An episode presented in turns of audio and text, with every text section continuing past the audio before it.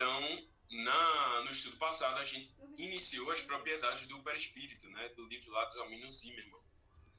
E aí a gente listou essas principais, tem outras lá descritas, e iniciamos a plasticidade.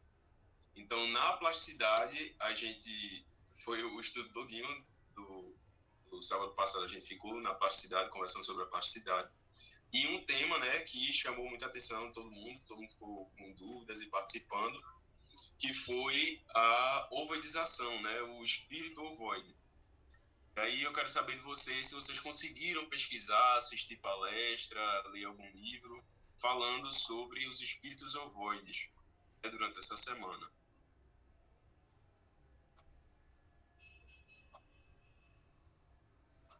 Ninguém, minha gente. Então, bora lá. É, o, foi muito bom a, o interesse né, do pessoal em torno do, desse assunto da alfabetização no estudo passado, porque chamou atenção para a gente sempre fazer correlacionado a uma propriedade do perispírito uma situação prática.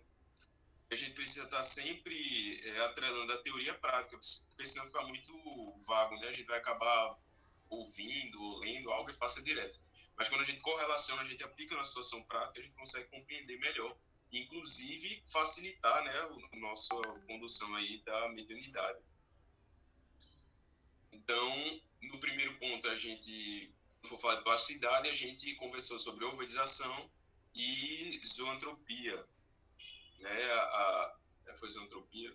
Acho que foi zoantropia a palavra que é a modificação do formato, né, por hipnose ou vontade própria do espírito, de algum animal.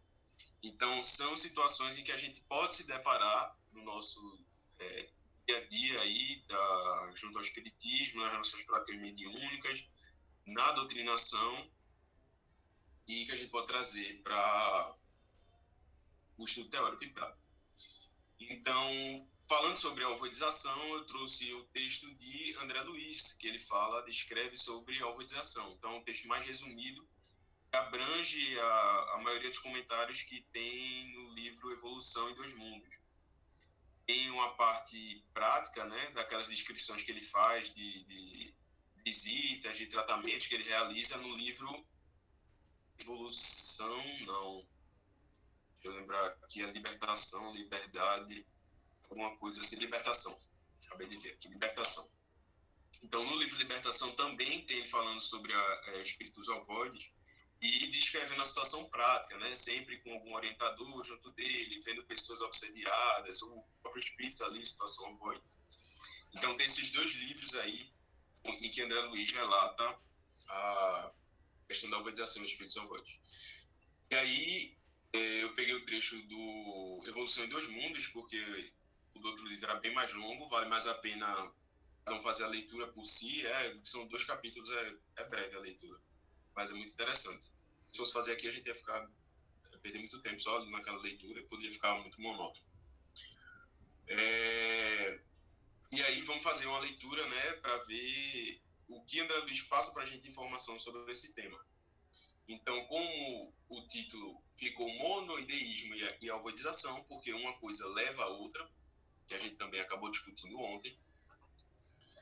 É, o professor Libaldo falou no aspecto prático, como descrevê-lo na percepção. Exatamente, né? Também auxilia a gente, muito bom, professor, auxilia a gente a conhecer o que é que a gente está vendo. Auxilia a gente a, a amplificar né, a nossa visão, a nossa compreensão. Então, é como se você, não sei, você chega numa cozinha profissional você não conhece nada de cozinha, você pode entrar ali e achar tudo muito confuso, você não entender nada que está acontecendo, é uma correria, uma pessoa corre para lá, corre para cá, acende fogo, apaga fogo. Mas se você sabe o que cada um está fazendo, você entra ali você consegue ver o que cada um está fazendo. Você sabe o que é que está atrasado, o que é que já está adiantado, o que é que já deixaram pronto, o que é que não está. Você consegue compreender o que é que está acontecendo ali em cada ponto. Então, a gente estudando é, essas características, os aspectos, as energias, facilita também a gente compreender quando a gente se desdobra, quando a gente tem um fenômeno de dupla vista, quando a gente vai faz uma psicografia lá e o espírito está falando sobre algum desses temas e a gente compreender o que é que o espírito está querendo transmitir. também vai facilitar não só a nossa compreensão é, do meio dos acontecimentos, como também a nossa capacidade de intermediar uma comunicação, né? compreender da melhor forma o que o Espírito está querendo passar. Mas vamos lá para a nossa leitura. Então, André Luiz fala o seguinte: inúmeros infelizes, obstinados na ideia de fazer injustiça pelas próprias mãos, ou confiados a viciosos apego, confiados a vicioso apego, quando desafivelados do carro físico, envolvem sutilmente aqueles que se lhes fazem objeto de calculada atenção e, auto-hipnotizados por imagens de afetividade ou de esforço, infinitamente repetidas por eles próprios, acabam em deplorável fixação monoideísta. Então vamos ver o que, é que ele falou até aqui nesse ponto. Então ele primeiro se inicia é, descrevendo uma situação de desencarne, quando ele fala aqui do desafivelado do carro físico, a, o apego da pessoa a uma ideia, principalmente da questão da justiça com as próprias mãos, a vingança, é, o desgosto, a descrença, como o Justo citou na, no estudo passado. Então, essa, esse monoideísmo que ele escreve, a auto-hipnose, é justamente ele ficar ali, imprimir aquele pensamento como se fosse em loop ali, né? um ciclo, tá sempre aquele pensamento, aquele pensamento ficar preso só aqui. Essa situação que ele descreve aqui, ele também fala das imagens de afetividade ou de esforço, repetindo também na mente. Então veja que até o, o centro de força frontal, que está diretamente correlacionado ao pensamento, à tela mental, ele também está com o seu funcionamento prejudicado, também está com funcionamento repetitivo. A gente viu né, no estudo do centro de força que isso prejudica a função do centro de força. Então, cadeia acaba em deplorável fixação monoideística, ou seja, preso com uma ideia. Fora das noções de espaço e tempo, acusando passo a passo enormes transformações na morfologia do veículo espiritual, na forma do perispírito, porquanto de órgãos psicossomáticos retraídos, os órgãos do perispírito perdendo a forma, regredindo, atrofiando, por falta de função, assemelham-se a ovoides, vinculados às próprias vítimas que, de modo geral, eles aceitam mecanicamente a influenciação, a face dos pensamentos de remorso ou arrependimento tardio, ódio voraz ou egoísmo exigente, que alimentam no próprio cérebro através de ondas mentais. Então veja, ele descreve esse espírito, ele já pode vir alimentando esse monoideísmo é, durante a vida dele, e ele desencarna e desencarnado ele se prende àquela ideia. E aí começa essa, essa situação de auto-hipnose que ele descreve. A gente falou da hipnose, né, de um espírito para com outro, imprimindo ali uma forma de animal, prendendo o espírito àquela, àquele pensamento. E aqui a gente vê uma auto-hipnose. Então o espírito está se sugerindo aquele pensamento. E essa ausência de raciocínio, de compreensão de si mesmo, de atividade de fato da mente vai atribuindo transformações, como ele fala aqui, enormes transformações na morfologia do veículo espiritual. Que a gente vê Emmanuel, é, Joana de Ângeles, André Luiz, os diversos espíritos falando sobre a incrível capacidade que o nosso perispírito possui de se moldar à vontade do nosso pensamento. A gente não viu isso na, na, nos primeiros estudos aí do perispírito. Então, aqui ele está colocando isso numa situação prática. Então, se o a formato do perispírito está relacionado com o pensamento, a forma como a pessoa se compreende, né, aquele espírito que, ah, meu Deus, eu, como é que eu faço para trocar de roupa? Por quê? Ele acha que não consegue trocar a roupa dele se ele não for lá numa loja comprar uma roupa e aí vestir, tirar que ele tá, vestir a outra. Então a ideia, o pensamento dele está preso a essa condição. Então a gente sabe aqui que o espírito, se ele quiser se vestir de qualquer forma, vai mentalizar e aí ele ideoplasma ali, né? A roupa que ele quiser. E aí, quando ele fala dessa, dessa ausência de atividade mental, ele começa a deixar tudo isso lá, da compreensão, ah, como, como eu sou, o que eu ele fica preso só à ideia, à vingança. Ele fica pensando só naquilo. Sabe quando você está ali no ônibus pensando numa coisa, eita, será que eu deixei o gás aberto? Será que. E as coisas que vão acontecendo, você nem percebe acontecendo ao seu redor? Você perde a parada, você quando vê já está chegando, eita, eu nem vi a hora passando. Então, nesse momento, você estava ali no seu pensamento. Só que eram pensamentos variados, era uma história que você lembrou, era alguma coisa. Mas na questão do espírito que chega ao ponto de avoide, esse pensamento que ele fica preso e não vê o entorno acontecendo, é, é, são pensamentos negativos, que ele cita aqui no final. Então, pensamento de remorso, arrependimento tardio, ódio voraz, egoísmo, então, são pensamentos negativos, ele fica preso àquilo. Começa a deixar de ver o que está acontecendo no seu entorno, não sabe mais quem ele é, onde é que ele está, ele fica preso só ao pensamento. E aí, a, a, os órgãos psicossomáticos, ou seja, os órgãos do perispírito, que a gente viu também que a gente possui, órgãos perispirituais, isso está é, descrito até por André Luiz, uma pergunta que fizeram, nem sei se eu botei aqui, mas que tem uma pergunta falando sobre o, baço e a correlação do baço com o centro de força esplênico. Aí falam, qual é a correlação do esplênico com o baço se as pessoas podem retirar o baço e viver normalmente? Então, como é que isso se dá? E aí o André Luiz ele explica que, o, apesar de o órgão somático, né, o órgão físico ter sido retirado, o pé espiritual ainda existe.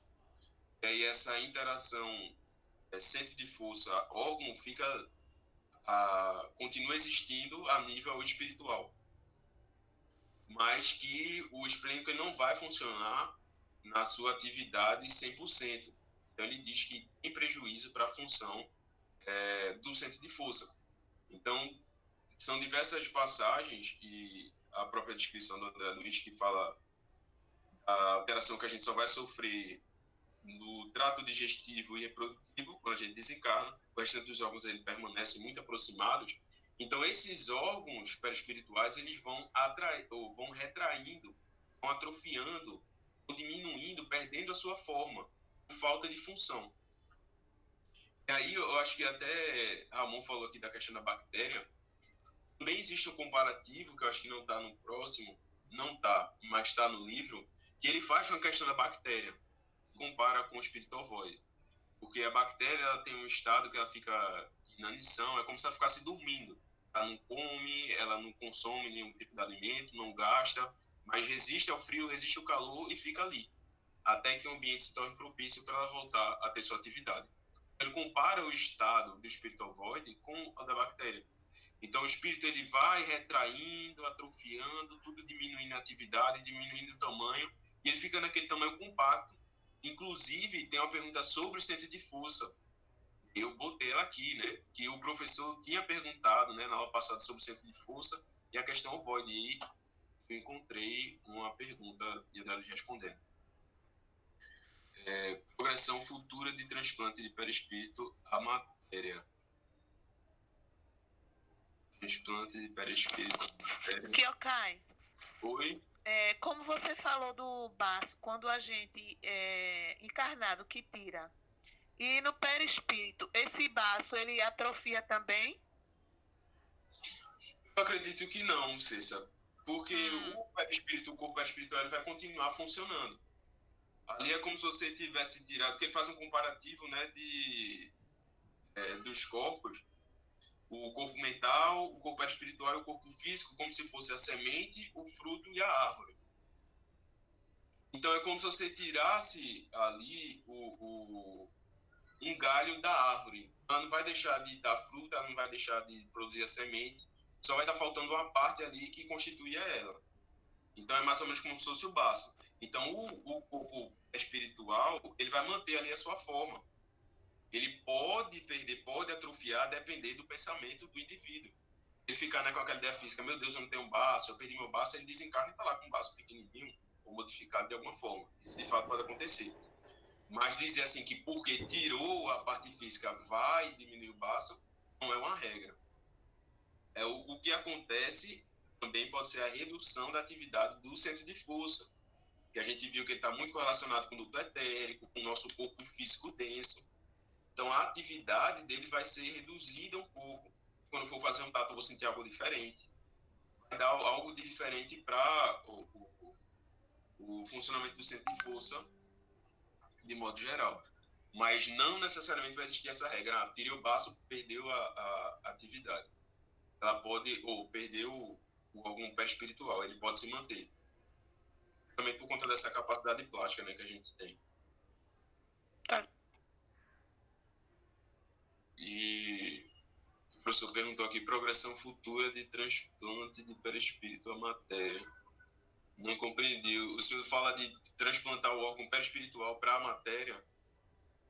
É, o que pode acontecer é a ciência evoluir a ponto de compreender de que forma o perispírito molda a matéria. Aí sim a pessoa perde o baço porque está doente, e aí através da célula-tronco você vai implantar ali, as células-tronco vão se desenvolver moldadas naquele baço. E a pessoa vai ter um baço novo, é dela, não vai ter coisa de transplante, de rejeição, porque foi tudo moldado a partir dela. Só que aí até que a ciência é, se atrelha ao espiritismo e se desenvolva nesse sentido, tem um caminho muito longo até lá, né? são muitos estudos em torno de genética, de o próprio espiritismo, para que as pessoas cheguem até esse tipo de realidade. Mas é algo que é possível, porque no, durante o nosso nascimento, né, assim que se forma, a, a, o nosso corpo material ele vai se moldando aos corpos espirituais.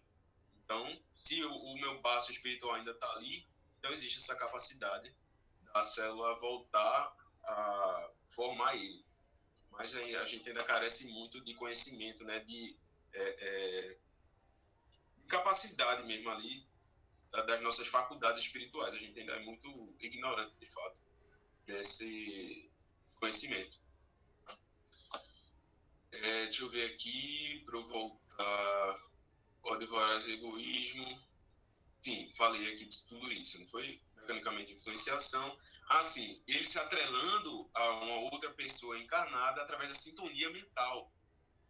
Então ele fala aqui, ó, antes, cadê? Vinculados às próprias vítimas, de modo geral, lhe aceitam através das ondas mentais.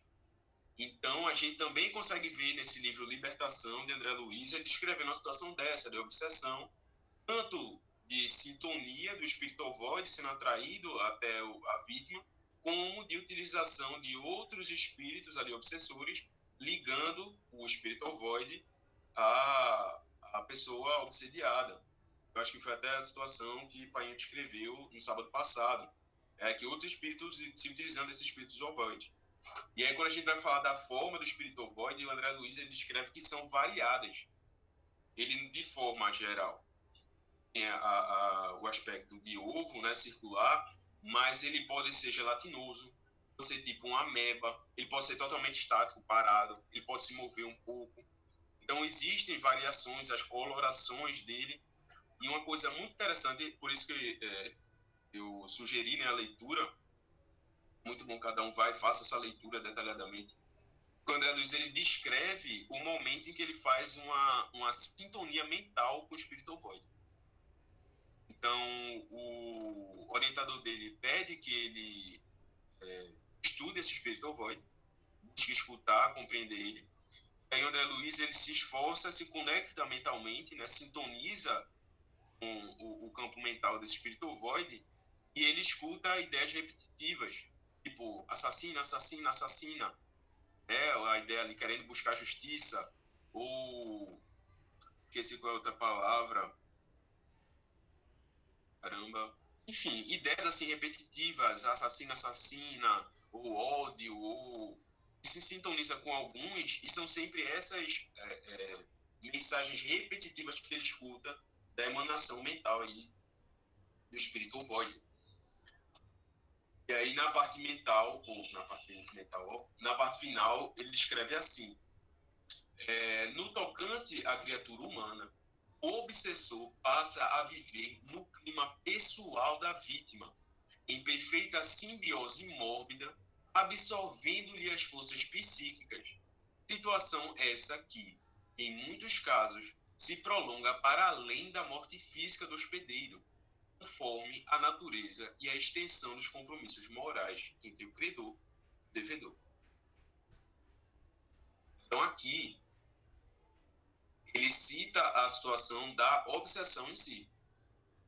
Então, ele fala que no estado de obsessão, no primeiro momento, ele descreveu a formação do espírito até o estado de ovoide. E aqui no estado de obsessão, exatamente como o professor botou aqui, parasitismo espiritual. Deixa eu abrir aqui tem mensagem não vi. Vamos caminhando. Essa cita é conduzida por incursão. Não entendi incursão. Deixa eu ver o que é incursão. Incursão é indução. Acho que é indução, né? Depois o senhor descreve melhor que eu não compreendi aqui. Conduzida, eu acho que é por indução, isso. Essa situação é conduzida por indução. É isso? Qual a situação? A situação do espírito void, que eu não vi o momento que o senhor falou. É, Carminha falou chavões. Exatamente, Carminha. São como chavões ali, sabe? Aquele pensamento sempre repetitivo. Ah, eu devia ter feito. Ou arrependimento. Arrependimento ali, sabe? De algo que ele fez. Arrependimento de ter tirado a vida de alguém aí uma ali assassina, assassina, assassina, e o outro pode estar, eita meu Deus, eu matei, eu matei, eu matei. Então fica, sabe, preso ali constantemente naquilo. É uma situação muito complicada. É, parasitismo espiritual é exatamente assim descrito, inclusive no, no, no, trecho falando sobre o parasitismo espiritual, tem lá falando sobre parasitismo e organização, no livro Evolução de Dois Mundos porque se trata exatamente disso. O, pode ver até que ele cita aqui uma, uma relação de simbiose, mas seria alguma outra relação, porque a simbiose é uma relação ecológica harmônica, né? Mas seria uma relação que processe, de fato, é, prejuízo para o indivíduo. Cadê? Ah, tá certo, é porque simbiose é um termo anterior. Exatamente, dentro da simbiose tem o parasitismo, tá certo. Então, é, quando ele fala da simbiose, é porque esse espírito ele vai se atrelar, passar a viver junto, como ele fala, né, intimamente com esse espírito que está sendo obsediado. Ele vai se sintonizar com a onda mental desse espírito, não só vai amplificar o, o pensamento que foi causa da sintonia. Então, se ele sintonizou por conta da tristeza, vai amplificar a tristeza do encarnado. Se ele sintonizou por causa de sentimento de vingança, encarnado, se a vingança é para com o encarnado, o encarnado vai passar a se sentir culpado, vai ficar triste, vai se sentir cabisbaixo, vai sentir de fato a, a, o julgamento, vai sentir essa onda mental degradante constantemente ali sendo irradiada no campo mental dela. Então, a pessoa vai passar a sentir né, aquelas características clássicas de obsessão, já mais desenvolvidas, né? A pessoa está com sono, a pessoa o tempo todo está... Enfim, são... Acho que a gente até viu né, as características da obsessão quando a gente viu o livro dos médicos. É... E aí, absolvendo as forças psíquicas, que aí vai causar as, os sintomas, Situação essa que, em muitos casos, se prolonga para além da morte física do hospedeiro, conforme a natureza e a extensão dos compromissos morais entre credor e devedor. Então, não basta a pessoa estar encarnada. Desencarnada, ela vai manter essa sintonia, essa agregação, e o parasitismo se permanece para além do, do da carne, né? além do corpo físico. Então, ele vai continuar indo prejudicado o seu corpo, tendo prejudicado seu funcionamento, seu pensamento, ele vai passar por confusões, vai passar por sentimentos ali amplificados, vai ser uma situação é, prejudicial para ambos. Aí a extensão, né, o período de tempo que esse espírito vai se demorar nessa relação, vai depender dos compromissos morais entre o credor e o devedor, né? Porque a condição é essa. O espírito chegou ao ponto de ovoide estar em alguma dessas duas situações, seja de credor, seja de devedor. Às vezes ele deve, o sentimento de culpa faz com que ele, é, o sentimento ali, né, o monoideísmo da culpa, faz com que ele vá para a situação de ovoide. Ou ele deve, não, dever, né? Fez errado. Então ele deve a culpa ovoide.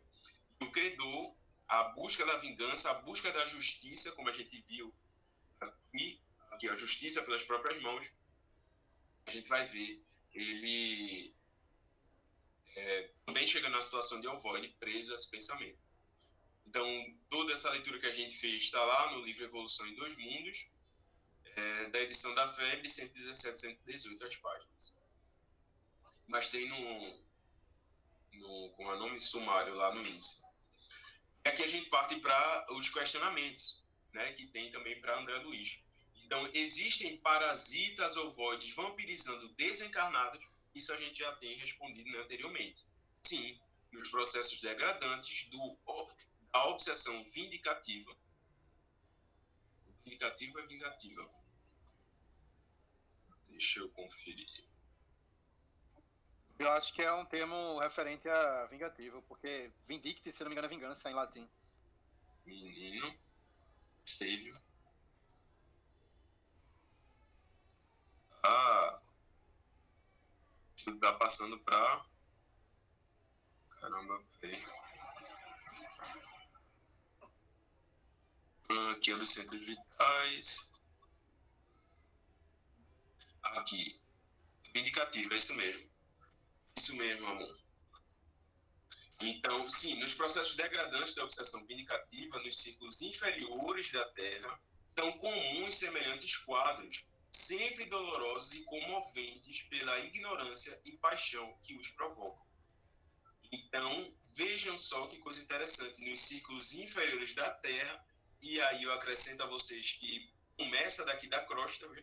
ciclos inferiores, é da crosta até um pouquinho para cima, é a região que o pessoal chama de umbral, mas que na verdade é, é a região de vibração mais baixa, ou seja, mais material, mais densa. E aí é algo comum aqui no nosso meio. E, principalmente nos processos de obsessão vindicativa, o Ramon deu a explicativa em linguística, né, a partir da, da semântica da palavra, da origem no latim, a gente vê o, a obsessão em busca de vingança. Mais uma vez o pensamento repetitivo, buscando justiça. Né? Você vê que é, é o mais comum de acontecer é isso, a pessoa buscando a justiça. Eles são comuns semelhantes quadros sempre dolorosos e comoventes, de ignorância e paixão que os provocam. Então, dolorosos e comoventes porque são situações muito delicadas. E muitas vezes a gente vê um espírito ali que está sofrendo por conta da situação que ele passou, ele não compreende, veja o que ele descreve, ignorância, ele não compreende a grandiosidade de Deus, ele não compreende as leis divinas em torno da, da, da sua justiça, da pluralidade das existências, e aí ele fica, ele fica preso àquela condição. Então se torna uma situação promovida pela ignorância e paixão que os provocam. E aí são situações, obsessões, geralmente daquelas que precisa de alguns tratamentos para iniciar uma mudança de pensamento, né? nem para cessar a obsessão, é para iniciar o espiritualmente começar a lhe ouvir. Porque quando para o espírito chegar ao ponto de ovoide, ele está preso àquela ideia ao ponto de perder a forma.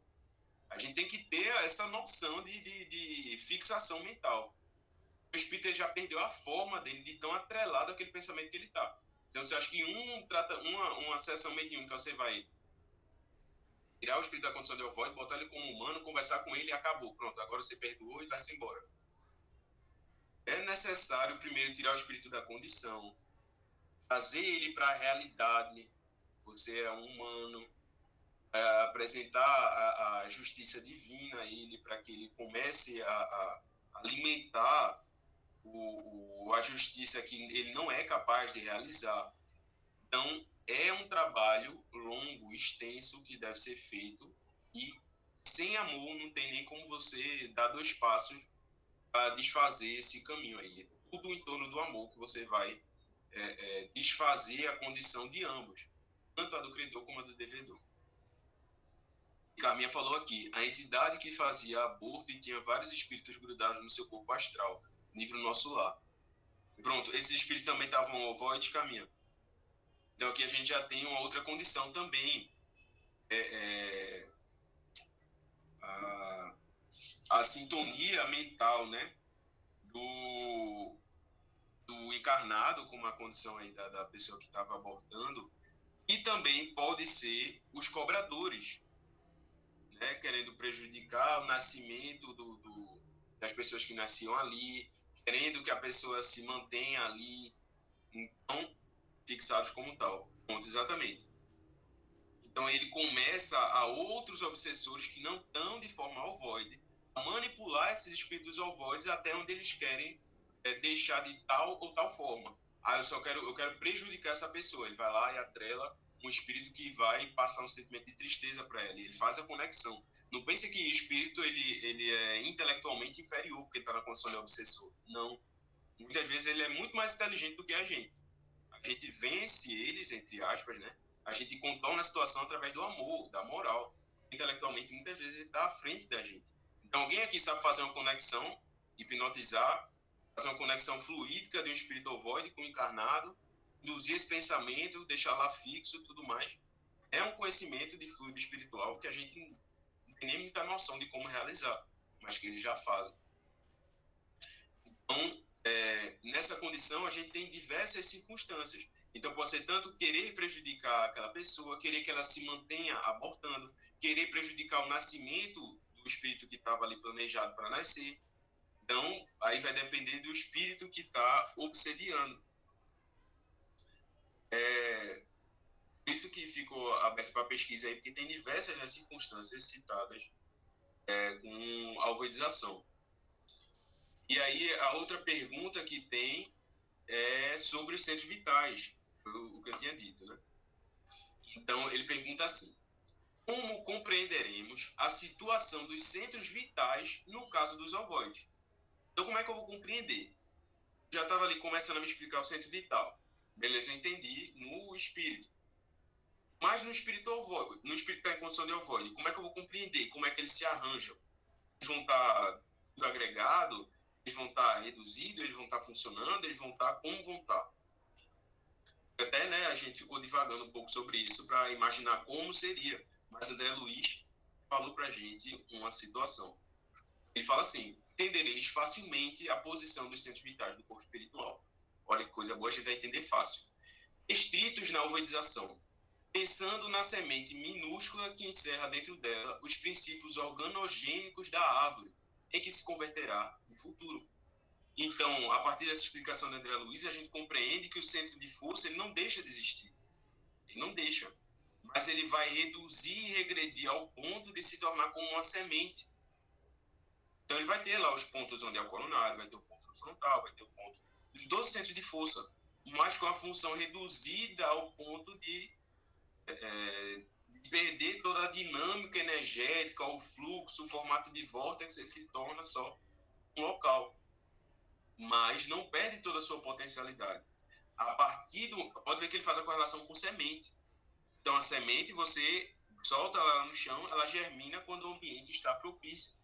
Então, esse centro de força, apesar de estar lá em estado de inanição, sem função, a partir do momento que aquele perispírito volta a ter uma atividade, ou seja, o ambiente se torna mais uma vez propício à atividade, a mente dele passa a atribuir função a cada um dos centros de força, centro de força volta a funcionar, volta a um formato de vórtex cônico, uma atividade mediúnica, com metabolismo de energias, então ele volta a assimilar a energia. Então, a gente vê, através dessa explicação, é, a diferenciação que ocorre do centro de força do encarnado para o desencarnado. Por quê? A gente consegue fazer uma situação dessa, pegar a condição de ovoide, diminuir a atividade do centro de força a ponto de ficar um ponto lá, né, só a semente? Não. Por quê? O organismo da gente vai acabar falecendo o nosso organismo físico ele é feito de matéria densa. Então, o prazo de validade dele é muito mais curto. Quanto mais densa for a matéria, mais curto é o prazo de validade.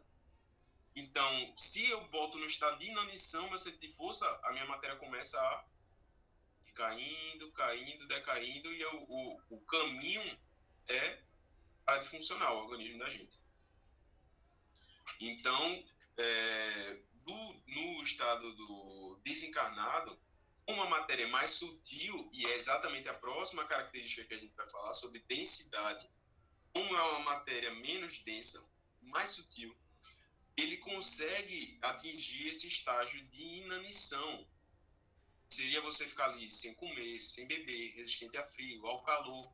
Se torna ali como é uma espécie de objeto, mais com atividade mental, com uma dinâmica ali de funcionamento, como a gente viu, pode ficar como uma ameba, como uma esfera, como, enfim. O, o aspecto dele ali pode variar bastante. Mas é, o que proporciona essa conseguir atingir esse estágio e se permanecer daquela forma, exatamente a diminuição da, das carências energéticas que aquele organismo precisa. Mas se vocês perceberam na leitura que a gente fez anterior, ele não deixa de se alimentar, entre aspas. Só que ele se alimenta do quê? Deixa eu ver aqui se ele mostra. Hum... Aqui, ó, absorvendo-lhe as forças psíquicas. Então, esse espírito, mesmo na condição de ovoide, com tudo reduzido ali, quase hibernando, ele ainda está se alimentando. Mas de forças psíquicas, de pensamento. Ele está se alimentando da emanação daquele espírito que ele está obsediando, que ele está aderido ali. O, o, a forma de, de troca energética dos espíritos desencarnados, principalmente superiores, a gente sabe que é através do amor. As relações de amor, as trocas de afeto, as considerações, tudo mais. Essa emanação energética a partir do sentimento de amor faz com que os espíritos se sintam mais repletos. Então, eles podem se alimentar através da energia do sol, através dessas trocas sutis de sentimentos, de, de a, a, própria energia do amor. Então, o, o espírito existe outras formas de se alimentar. Aí não é de fato comer algo, é absorver energia, metabolizar e distribuir de uma outra forma. É porque a gente tem uma, uma ideia de alimentação muito presa né, a ingerir alimento, a comer tal, digerir no estômago, no intestino. Mas para o espírito, à medida que ele progride, vai distanciando dessa realidade. Então, o espírito desencarnado só vai possuir, possuir sistema digestivo se de fato estiver utilizando esse sistema digestivo ele vai precisar daquilo. Mas se ele já está se alimentando da energia do sol, que ele vai precisar do sistema digestivo. Ele está absorvendo aquilo ali a partir da pele, entre aspas, do corpo espiritual dele. Então, já não necessita do sistema digestivo, ele já pode deixar de lado.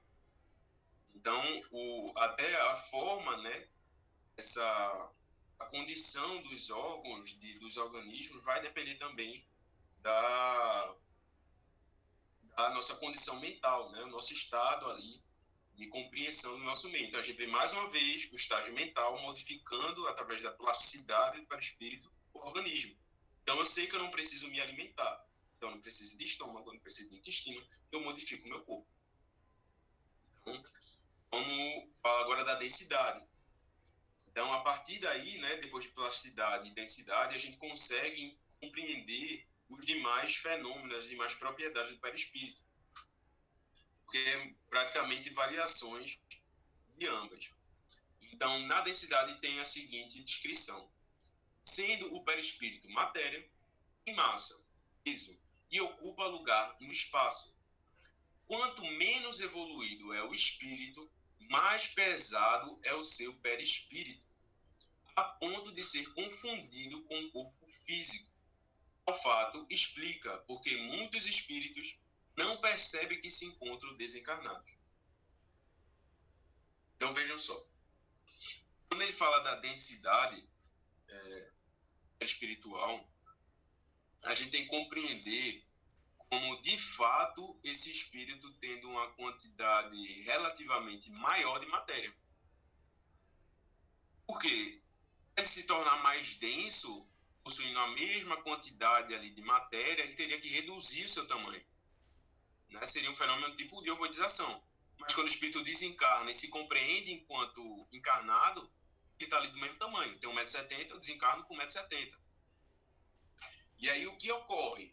que ocorre é o meu apego a energias mais densas e tudo isso fica agregado ao meu perispírito e densifica ele. Então, nessa imagem aqui, a gente consegue compreender mais ou menos. Então, a gente vê os estados da água, né, que a gente estuda aí no colégio. Então, tem o estágio sólido, gelo, líquido, água que a gente bebe, normal, e o gasoso, né, o vapor ali é o intermediário entre esses dois. O gasoso, a água no estágio de gás, botar água lá para esquentar, evapora e vira gás. Então, se você bota ali um balão em cima da água fervendo, né, bota um funil e um balão, a, o vapor que vai subir, ele vai encher aquele balão. Mas se você botar para condensar, botar na geladeira para resfriar aquele gás, vai sair algumas gotas só de água. Mas o volume ele estava um balão cheio, estava cheio de água dentro em forma gasosa. Enche o balão, mas quando vira água de novo, volta para esse estágio com as gotas. Então, quando a gente olha para o perispírito, é a mesma coisa. Então, quando ele fala da densificação perispírito, junto a isso a gente tem que agregar também o aumento né, mais fluido sendo agregado àquele corpo perispiritual. Aí a gente vê ele falando de peso, massa. Então, aumenta o peso. Então, esse peso do perispírito aumentado também vai limitar até onde ele vai. Se o espírito está tão denso que ele ainda acha que está encarnado, está andando aqui um passo atrás do outro na, na terra, tá pesado, ele olha para ele, pega no braço dele, ele não sente nenhuma leveza após o desencarne, que os espíritos descrevem, né, que é uma sensação incrível, como está deixando para trás um peso, como está deixando uma prisão e tudo mais. O espírito desencarnou e ele não percebeu nada disso. Ele ainda acha que está encarnado. É porque o corpo espiritual dele está tão denso ao ponto de estar tá quase igual com o corpo físico da gente. Então a gente só não visualiza o. Porque por mais denso que ele esteja, para chegar ao ponto de, de, de, a gente visualizar, né, se torna matéria, aí já vai ser um, atividade para o próximo estudo, né? Vai ser atividade para casa aí, pesquisa. Mas vamos lá retomar. Então, quando se trata do, dos espíritos mais elevados que possuem essa é, densidade menor, há uma matéria sutil, há uma matéria muito leve quando eles falam. Que é sutil? É a mesma coisa do balão ali com vapor da água. É algo muito sutil. Se você fosse é, é, olhar a quantidade de matéria isso que tem ali, sai algumas gotinhas só. Mas ele está formando ali todo o perispírito dele. É um corpo físico, tudo lá, tudo bonitinho, muito sutil. Ele consegue se elevar gás, a gente não vê o gás subindo, botar água aí, todo mundo botar água no fogo agora para esquentar, você vai ver o gás subindo. Então, igualmente, o perispírito ele também consegue subir. Então, está descrito né, nas obras. A densidade perispiritual é o que permite até onde o espírito pode transitar. Ele vai chegar até uma coluna, se ele vai ficar na, preso aqui à crosta terrestre. Isso também está correlacionado com a densidade perispiritual. A lei quer falar, pode falar.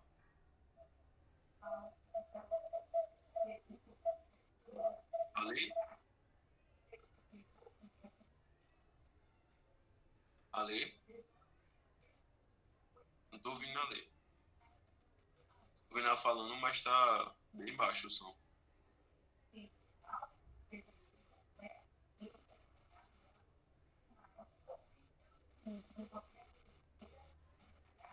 Alguém tá conseguindo ouvir a ler falando? Não, tá com problema no som, ela.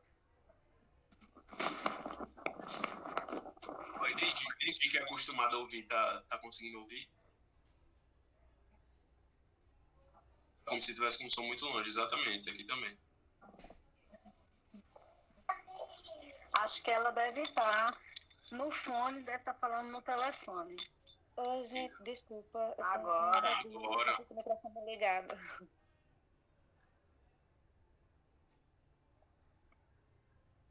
Não vai falar, não, eu, eu tenho que falar tranquilo. É, então, o, o, a densidade a gente começa a ver e ela também está relacionada à liberdade que esse espírito tem de transitar. A gente sabe que o nosso planeta é formado por diversas camadas né, espirituais. E o que é que limita essa camada? Então, por que o espírito está preso só à crosta? Porque o espírito vai até uma colônia, porque o espírito fica ali no intermediário, porque o espírito vai para tal canto, vai para tal canto, não consegue ir para tal canto. Então a gente vê a densidade diretamente atrelada a essa capacidade de é, visitar planos. É por isso que o espírito elevado ele consegue visitar, vir até aqui a matéria densa, voltar, ele transita livremente. Da mesma forma, você pega um, um balão, você consegue botar ele para baixo, consegue botar ele para cima. Ele tem essa capacidade de botar para baixo, para cima. Só segura ali o balão, faz isso. Mas a água, se você botar ela para baixo, ela fica embaixo. Se você soltar, ela não vai para cima. O balão, se você soltar, ele vai para cima. E você consegue botar ele para baixo. A água só vai para baixo. Então é mais ou menos isso. Se eu estou com o meu perispírito densificado, está muito materializado e está relacionado a isso, materialidade, a densidade do perispírito. Então, ele só vai de baixo até onde a densidade dele permitir. E aí, que eu estava aqui. É, e aí é justamente em torno de, disso a atividade que vai ficar para o próximo estudo. Então a gente vai estudar sobre materialização. Então vai ter situações de ectoplasma, a gente vai ver espírito modificando a sua densidade para conseguir se fazer visível. Então, vai ficar em uma pesquisa livre para vocês realizarem, livre de André Luiz, na codificação, enfim. Vai surgir aí a, a, utilização do ectoplasma, a gente vai relembrar de Dupletere. Vai surgir a, a, a, a... Esqueci agora. Enfim, vão ter diversos aspectos e a gente vai fazer uma pesquisa em torno disso. Então, atividade para casa, pesquisar sobre materialização, sobre aparições, sobre é, é, escrita direta, né, que também está correlacionado. Então, a gente vai fazer um estudo em torno dessa densidade. E a gente pesquisando e compreendendo a plasticidade e a densidade, os demais vão ficar fáceis. Então, Vamos acabar aí uns seis minutinhos mais cedo, mas parece que hoje a atividade aí prática está mais puxada. Hoje vai ter mais atividades práticas, a gente vai ter um tempinho aí para anotar entre uma atividade e outra. Então, acho que os cinco minutinhos do xixi já vão compensar. Eu espero que tenha todo mundo entendido. Na próximo sábado a gente continua. Lembrem de fazer a pesquisa durante a semana. É, lembrando a todos o papel e o lápis ou caneta. Papel, lápis ou caneta para anotar a, é, o que for praticado com cada paciente. Ok? Beleza, beleza.